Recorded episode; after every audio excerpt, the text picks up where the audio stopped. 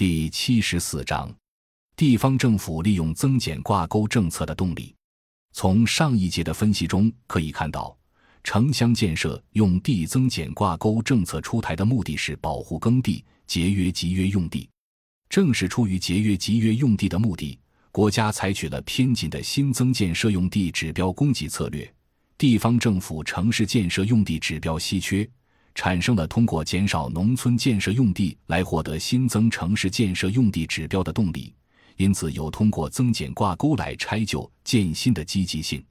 只要拆旧，即让农民腾出宅基地，将宅基地复垦为耕地，并安置农民的成本不高于城市建设用地指标稀缺所产生的价值，地方政府进行增减挂钩都是有利可图的，也就有动力进行增减挂钩。现在的问题有二冒号：一是国家为保护耕地、节约集约用地，到底应当采用偏紧到什么程度的新增地方建设用地计划？保护耕地与地方经济建设和城市发展之间的关系或限度在哪里？二是不同地区对建设用地指标的需求是不同的，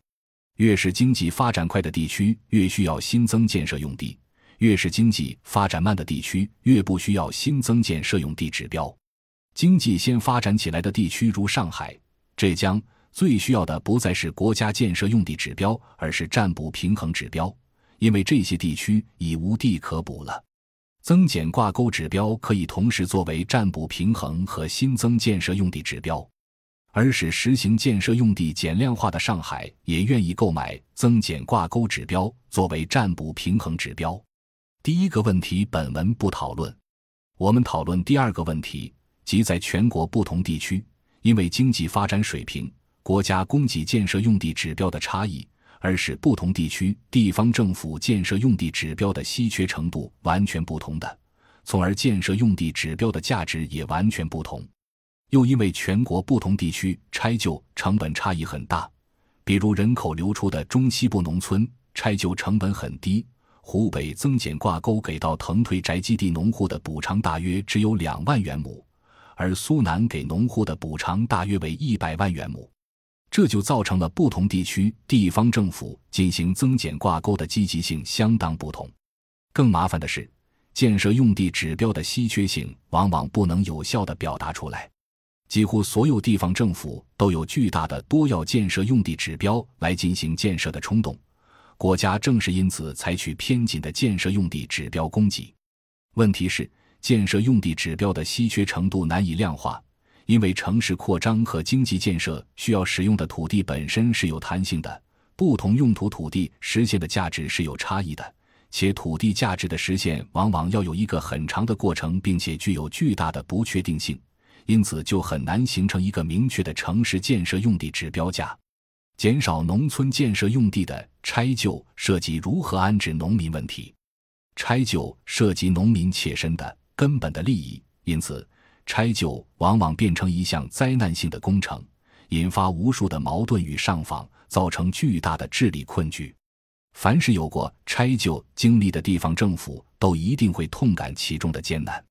因此，除了经济成本以外，拆旧还有很大的组织成本，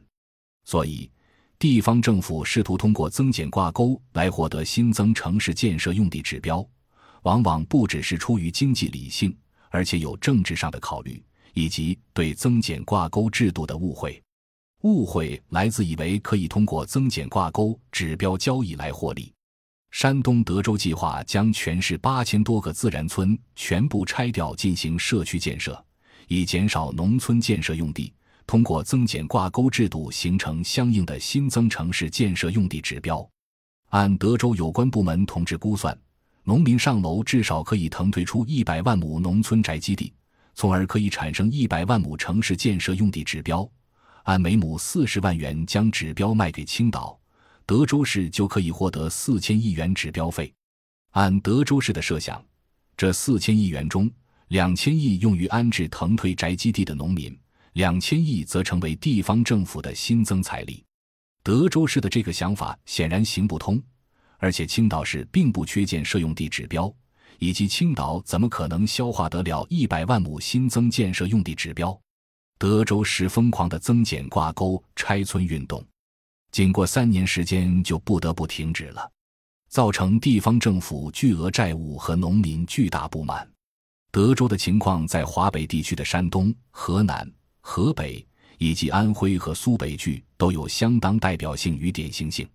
与华北不同，成都市在城乡统筹试验区建设中，试图利用增减挂钩政策来为农村建设筹资。在城乡统筹过程中，成都市针对农村减少建设用地，形成新增城市建设用地指标。以三十万元亩的标准为新农村建设筹集资金，在城乡统筹试点的数年内，成都市通过增减挂钩为近千个自然村提供了重建资金，资金总量接近一千亿元。为了尽可能多地通过增减挂钩来形成新增城市建设用地结余指标，成都市将自然村的临盘也计算为农村建设用地。如果不计入临盘的话，即使按结余指标三十万元亩的标准，所筹资金也远远无法满足农民腾退宅基地后重新安置所需。临盘算作建设用地的后果是，新安置点不再有临盘这个成都平原农村的景观了。成都市的理想是，通过增减挂钩来为建设美丽农村筹资。而农民腾退宅基地所形成的新增城市建设用地结余指标，又可以为成都市的发展提供土地资源支持。问题是：第一，三十万元亩的建设用地指标费进一步提高了成都土地地价；第二，实际上成都市建设用地指标并不紧张。反过来，增减挂钩所形成的二十多万亩增减挂钩指标，花费了成都市上千亿元的财力。从而降低了成都市经济增长和城市发展的潜力。与成都经济实力相当的武汉市，没有花费巨大代价、劳神费力的去推行增减挂钩以获得新增城市建设用地指标，却只是简单的以城市发展需要为由，要求国家增加城市建设用地指标。武汉发展也完全没有因为城市建设用地指标稀缺而受到影响。重庆地票制度与山东。成都都有一定差异，其中的关键是，重庆试图借地票来推动农民进城，即凡是农民退出宅基地复垦为耕地所形成地票，重庆市均按十五万元亩的价格来收购，从而为退出宅基地的农户提供进城所需安置费。重庆农村土地交易所自二零零八年十二月末成立至二零一六年二月底，累计交易地票十七点四万亩。三百四十七点六亿元，有十一点七五万亩地票落地使用，地票成交单价由首场的八万元亩逐步提升，并稳定在二十万元亩左右。地票价款扣除复垦成本后，全部归三农所有，其中宅基地收益由农户和村集体经济组织按照八十五比十五比例分享。小结一下，虽然国家采取了偏紧的新增城市建设用地供给策略。造成了地方政府建设用地的稀缺，及由此稀缺所形成的城市建设用地指标价值，却由于城市建设用地指标稀缺的模糊性，而导致建设用地指标价值的不确定性。又因为减少农村建设用地要涉及千家万户农户切身利益，容易造成巨大矛盾，地方政府就很少真正因经济理性进行增减挂钩的操作。相反。因为中国正处在快速经济发展和城市扩张进程中，城市建设用地的增加是必然的，也是要服务于经济建设的。采取偏紧指标供给，并非不供给，而只是为了防止地方浪费土地。地方政府发展中确实需要新增建设用地的，国家也一定会满足，虽然可能稍有滞后。实际上，诸如成都、武汉。重庆这样的大都市是从来不会缺建设用地指标的，这些城市也都通过申报国家开发区获得了巨量的建设用地指标。因此，地方政府进行增减挂钩，往往有获得城市建设用地指标以外的两个不同的目标：一是山东德州为代表的指望用结余指标卖钱来增加地方政府收入的情况，以华北地区为典型；二是以成都。重庆为代表的城乡统筹改革试验区，成都、重庆的主要目标不在于为城市获取新增建设用地指标，而在于为农村建设或农民进城筹措经费。从这个意义上讲，成都、重庆的增减挂钩重点在于向农民转移支付。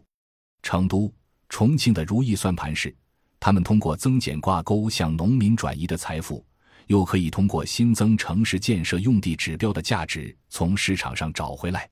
结果就是，政府仅仅通过增减挂钩就向农民转移了数百亿的资源，一方面让农民增加了财产性收入，扶了贫，建设了新农村，让农民进了城；另一方面，地方政府却没有付出财政成本。因为新增城市建设用地指标从市场上卖掉的收入就可以填补政府财政亏空，真有这等好事吗？